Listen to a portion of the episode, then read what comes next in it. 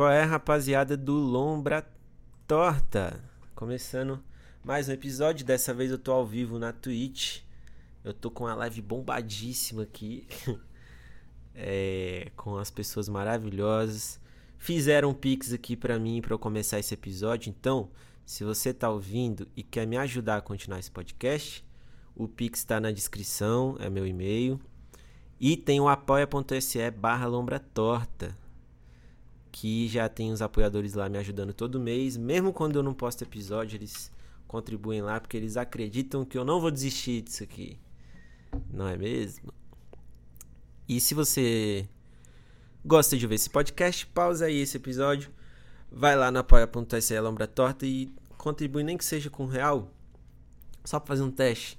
Ah, deixa eu testar pra ver se esse site funciona. Aí tu bota um real assim, só de galera. Bota ali, pá. E aí nós nós conversa. Bom, eu quero trocar uma ideia. Na real, vou te soltar a vinhetinha, né?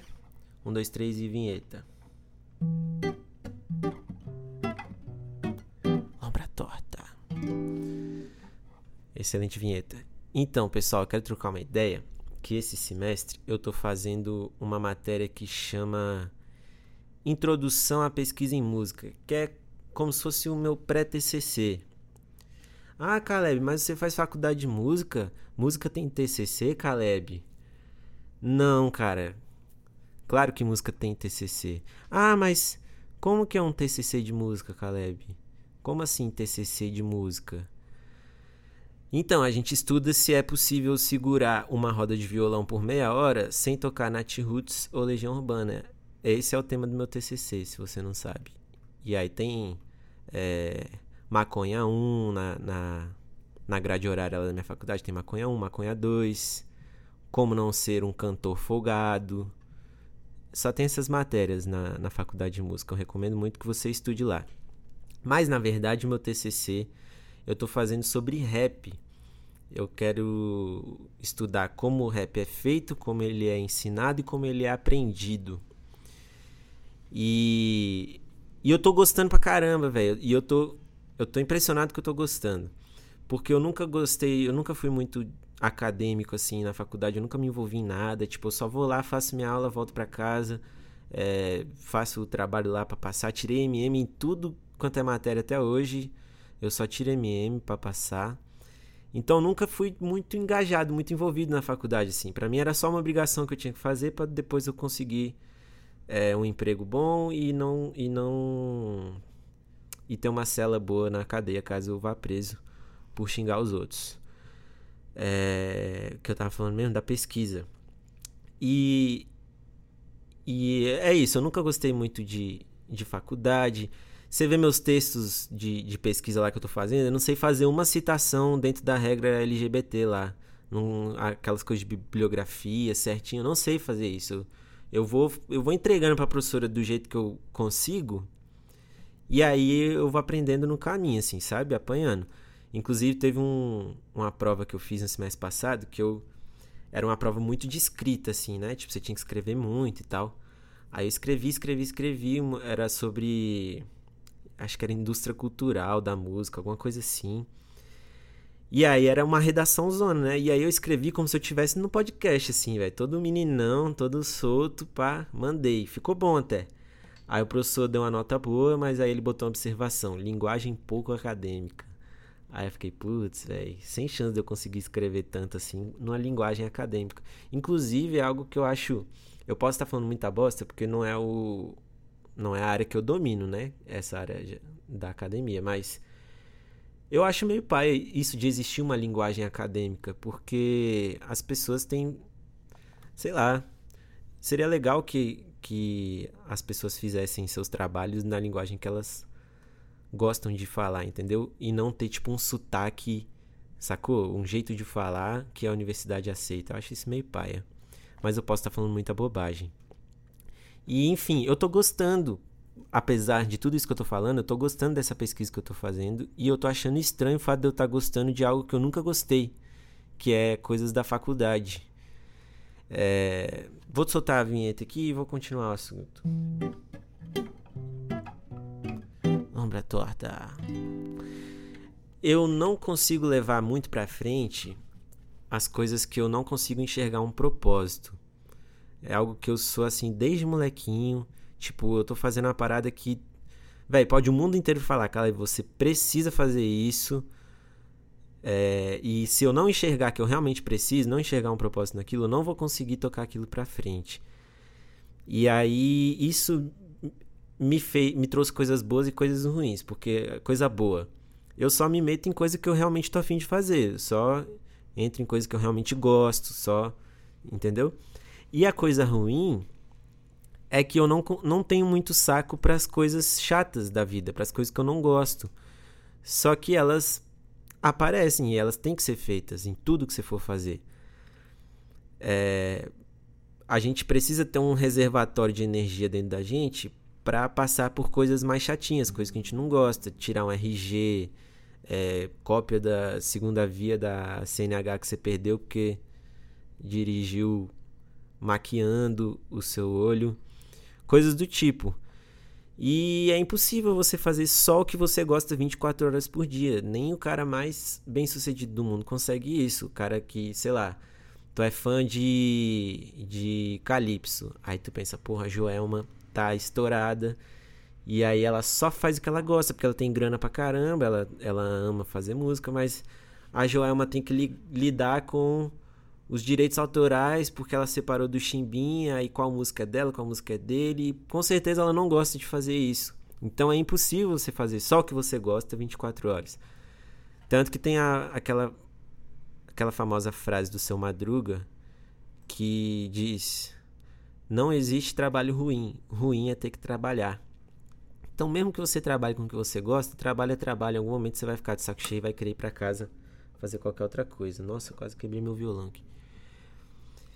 E fazer o que você ama não significa fazer só coisas legais. Eu vi isso uma vez, eu esqueci aonde. Uma mulher que dá esses cursos de artista aí, que engana os outros, ela falou isso uma vez. Fazer o que você ama não significa fazer só coisa legal. A gente às vezes, principalmente a gente da música, a gente tem essa ilusão.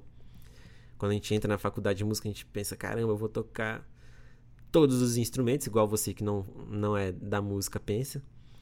Eu vou tocar todos os instrumentos e, e ficar e ficar compondo letras revolucionárias o dia inteiro. E não é assim que funciona. E aí as coisas que eu não gosto de fazer, elas me convencem muito fácil a desistir do que eu tô fazendo no momento, entendeu? Se o meu objetivo é fazer tal coisa que eu gosto e aí no meio do caminho tem uma coisinha boba que eu não gosto, essa coisa já é suficiente para me convencer a desistir. E é ruim, né? Porque as coisas chatas elas fazem parte. Se tudo fosse muito legal, nada seria tão legal assim. Pensa, se tudo no mundo fosse incrivelmente legal, você não teria referencial de coisa chata para achar aquela coisa legal. O, o mundo não seria massa, entendeu? Você só tem prazer em descansar porque você estava cansado. Você só tem prazer em tirar o tênis no fim do dia, porque você teve um dia longo com o tênis apertado e aí você tirou aquele tênis e. Nossa, que delícia tirar esse tênis. Você só tem prazer em cagar porque tem muita merda acontecendo dentro de você. E assim é a vida. E eu sempre quero pular a parte chata. E isso vale para tudo, vale para amizades. Por exemplo, você tem um amigo que ele tá sendo meio babaca com outra pessoa, Aí você quer pular a parte chata de trocar uma ideia com esse amigo. É chato você chegar teu amigo e dar uma oreada assim, falar, ô, oh, velho, não faz isso e tal. E aí você pula essa parte chata, ele continua sendo babaca com outra pessoa. E aí vai os dois presos. Só que se eu tiver formado, eu vou para uma cela melhor. E sobre isso de pular a parte chata, eu lembrei do filme Clique, que é um dos meus filmes favoritos, inclusive o meu sonho quando eu era adolescente, era que meu apelido fosse Adam Sandler. Porque algumas pessoas. Eu tinha o um cabelo mais raspadinho, assim, igual o corte igual do Adam Sandler, e alguma, algumas pessoas falavam que eu parecia. Só que apelido não pega em mim, eu tenho essa maldição, não sei porquê. Nenhum apelido na vida pegou em mim. Nenhum, nenhum, nenhum. E. Mas enfim, eu tava falando do clique, né? Aí eu tava vendo. Eu não tava vendo o clique. O que eu ia falar do clique? Sim, o Clique é um filme que o, o Adam Sandler ele vai lá com sua cara de bobão numa loja tipo extra da vida e compra um controle universal. Vocês já viram, né? Mas quem não viu, o resumo é esse: compra um controle universal que, que pausa, tipo, a vida, entendeu? Ele pode pausar a vida, ele pode avançar, pode voltar, pode mutar as pessoas. É... E aí ele faz esse tipo de coisa. É... E aí eu penso que eu acabo fazendo isso um pouco. No fim do, do. Lá pro final, né? Não vou contar o final, mas. Não vou contar o final, todo mundo aqui já assistiu. Mas assim, ele vai se ferrando por, por, conta disso, porque ele descobre que as coisas legais que aconteciam na vida dele eram por causa dessas partes chatas que ele tava pulando.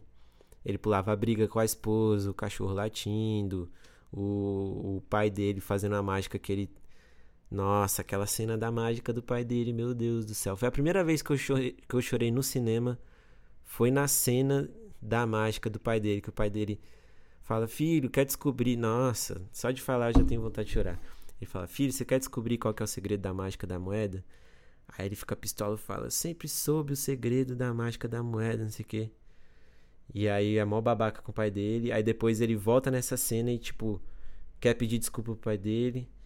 Só que o pai dele já morreu. Ou oh, que baixa astral que eu trouxe aqui pro, pro nosso podcast. Eu nem ia falar disso, só que eu lembrei dessa cena e eu tive que, que falar sobre ela porque ela me fez chorar demais. Mas eu tava falando. Bom, o que o clique tem a ver com.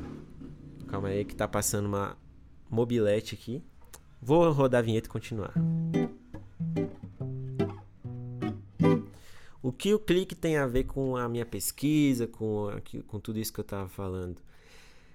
Bom, eu amo música. Eu amo fazer música. E eu escolhi fazer faculdade de música porque eu amo isso. Na verdade, eu, eu fazia. Eu era muito mais envolvido com rap na época. Eu tava batalhando, velho, todo fim de semana, de, de sexta a domingo. E aí, a, a, coisa mais próxima do que eu gostava de fazer, que era rap na faculdade, era faculdade de música. E aí eu escolhi fazer isso, entendeu? É, e eu, só que com o tempo eu vi que eu não gostava do meu curso. Eu gostava de música, mas eu não gostava do meu curso. São coisas diferentes. Eu não gostava de dar aula. A faculdade é de licenciatura, né? Ela ensina a gente a dar aula. E eu não gostava de dar aula, eu fui aprendendo no caminho.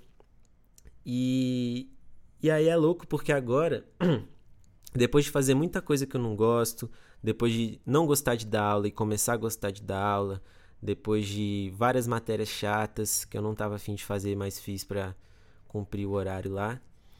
Eu cheguei aqui no meu pré-TCC e eu tô estudando rap. Olha que doideira. A coisa que eu sempre gostei de, de falar, de ouvir, de estudar sobre, que é o rap. Agora eu tô fazendo isso na faculdade. É, se eu virasse pro. Se alguém virasse pro Caleb de 15 anos lá, que tava fazendo rap, que tava, tipo, saindo do ensino médio ali e tal, indo pra faculdade, e aí falasse, ô, oh, velho, tu, quando chegar na faculdade, tu vai conseguir estudar coisas sobre rap e fazer teu TCC sobre isso. Nossa, eu ia ficar muito feliz, eu ia ficar, caramba, é possível mesmo que isso aconteça? E querendo, e tipo assim, o meu sonho nessa época, adolescente assim, era viver de rap, é, viver de música assim, né? Viver das músicas que eu componho, dos raps que eu fazia, é, da banda que eu tinha e tudo mais. E esse sonho foi se adaptando, foi mudando ao longo do caminho, né? De, de lá pra cá. Hoje eu tô com 25, caralho, 10 anos pra cá. É, e querendo ou não, eu tá estudando isso, eu tá fazendo meu TCC sobre isso, é uma forma de eu re realizar esse meu sonho de adolescente de, de outras formas, entendeu? Não era a forma que eu imaginava quando era adolescente, mas é muito doido. Eu acho, eu tô muito é, feliz com isso. E tudo isso graças às partes chatas da vida. Eu só tô feliz com essa pesquisa agora porque eu, eu pulei, não. Eu assumi a parte chata de pegar essa matéria que eu julgava ser chata, de. Enfim, várias coisas na faculdade que eu não gostava de fazer. Já tranquei várias vezes a faculdade, inclusive é por isso que eu demoro tanto para formar já pensei em desistir dez vezes no minuto passado. Então, assim, é muito doido. Tudo, só tô gostando agora, no finalzinho, por conta das partes chatas. E esse episódio tá no ar, você só tá ouvindo ele justamente por conta das partes chatas da vida. Eu fui lá no site lá do que distribui esse podcast, botei lá o nome do episódio, botei a fotinha lá da arte que minha amiga fez, minha amiga Nath fez. Eu acho meio chatão fazer isso, mas é só por conta disso que você tá ouvindo. E se eu pulasse essa parte chata, eu ia desistir de fazer o podcast e não ia fazer mais. Tá entendendo? Então, na verdade, esse episódio é só um lembrete pra gente não pular essas coisas da vida, pra gente encarar elas de frente. Mas na verdade, eu vou agora eu vou eu vou anular tudo que eu falei até agora. O melhor a se fazer, na verdade, é a gente não dicotomizar essas coisas. Não dividir a vida entre o que eu gosto e o que eu não gosto, chato, legal. Porque a, a gente acabou de ver que essas coisas elas se misturam no caminho. Nada é 100% chato e nada é 100% legal. As coisas. Não, mentira. Fazer compra em supermercado é 100% chato e é de longe que eu mais odeio fazer. Inclusive, eu tô gravando esse episódio, era pra eu estar. Tá... Nossa, agora que eu vi que na live eu tô pela metade aqui. eu tô gravando esse episódio porque era para eu estar tá fazendo compra, mas eu procrastinei mais uma coisa chata da vida. Mas essa é a única que é 100% chata mesmo. O restante é misturado. E é isso, pessoal. Me ajudem a fazer compras no supermercado, apoiando no, no apoia.se barra Torta. Agora eu vou fechar com uma música que fala mais ou menos sobre isso, que eu fiz lá naquela época que eu estava escolhendo o que eu queria fazer da vida, quando eu tinha uns 15 anos.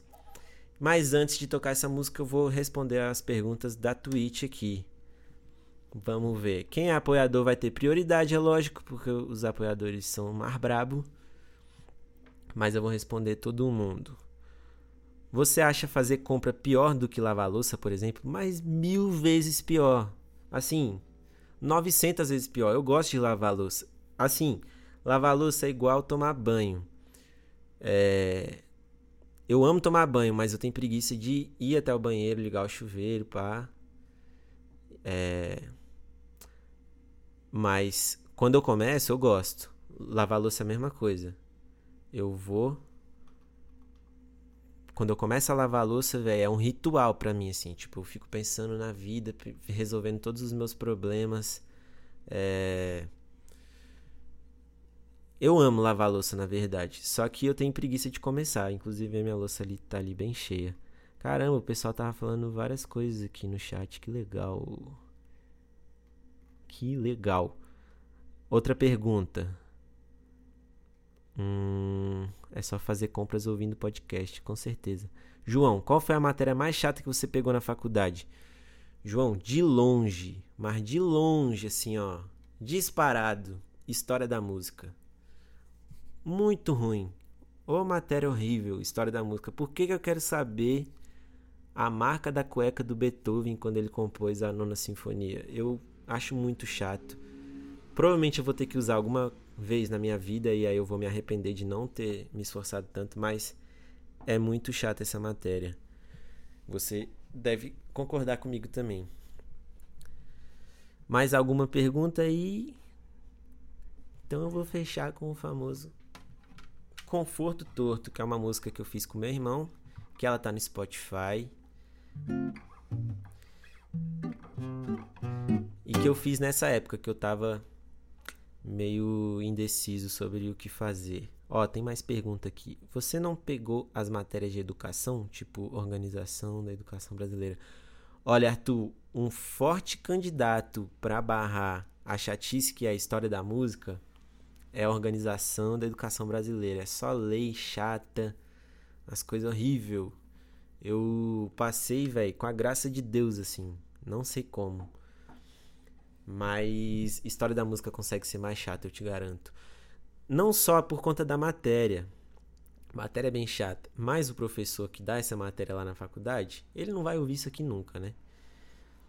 Ele fica sentado lendo slide. O slide ele fez há 50 anos atrás, é o mesmo slide.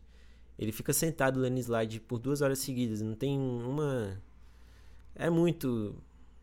Tem didática nenhuma, sabe? E aí, velho, ele fala com a voz bem calminha, assim, bem devagar. Uma aula boa para tirar um ronco. É o EB nananã? É, OEB, essa mesmo. Horrível. Pior matéria do mundo. Bom, eu vou tocar. Eu vou tocar Conforto Torto e vou encerrar e vou continuar ali na Twitch trocando umas ideias. Demorou?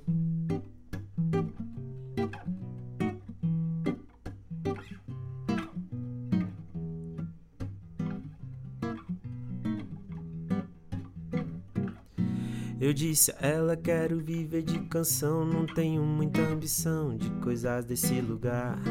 Que faço tudo pra agradar ao meu Senhor. Que eu vou aonde for, onde Ele me guiar. Ela me disse: Mas você tem que comer, tem que esbanjar dos prazeres que o dinheiro te dá.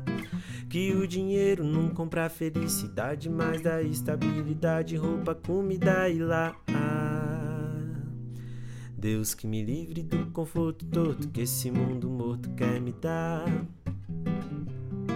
Deus que me livre do conforto todo que esse mundo morto quer me dar. Deus que me livre do conforto todo que esse mundo morto quer me dar. Deus que me livre do conforto todo que esse mundo morto quer me dar. Yeah, yeah. Eu disse a ela: sou rapaz trabalhador que vou dar o meu suor pra família sustentar. Mas não é isso que vai trazer minha paz. E se for isso, eu sou mais infeliz homem que há. Ela me disse: teu dinheiro vai ter falta, teu futuro não tem pauta para o meu futuro entrar. Quero viagem, TV, carro com a família. Quero botar filho e filha em colégio particular. Deus que me livre do conforto todo que esse mundo morto quer me dar. Deus que me livre do conforto todo que esse mundo morto quer me dar. Deus que me livre do conforto todo que esse mundo morto quer me dar. Deus que me livre do conforto todo que esse mundo morto quer me dar. E eu disse a ela: busca o reino e a justiça, que o que a gente precisa, Jesus vai acrescentar. E disse ainda: Dois senhores, eu não sirvo isso. E esse é o motivo, procura outro rapaz. Ela se foi, deu um monte de desculpa, ultrapassa, não paga multa e ainda vem me cobrar. Hoje eu tenho mais saudade que dinheiro, mas o amor verdadeiro esse ninguém vai comprar. Ah, hoje eu tenho mais saudade que dinheiro, o amor verdadeiro esse ninguém vai comprar. Hoje eu tenho mais saudade que dinheiro, mas o amor verdadeiro esse ninguém vai comprar. Não, não. É isso aí, galera. Um beijo grande. Tchau.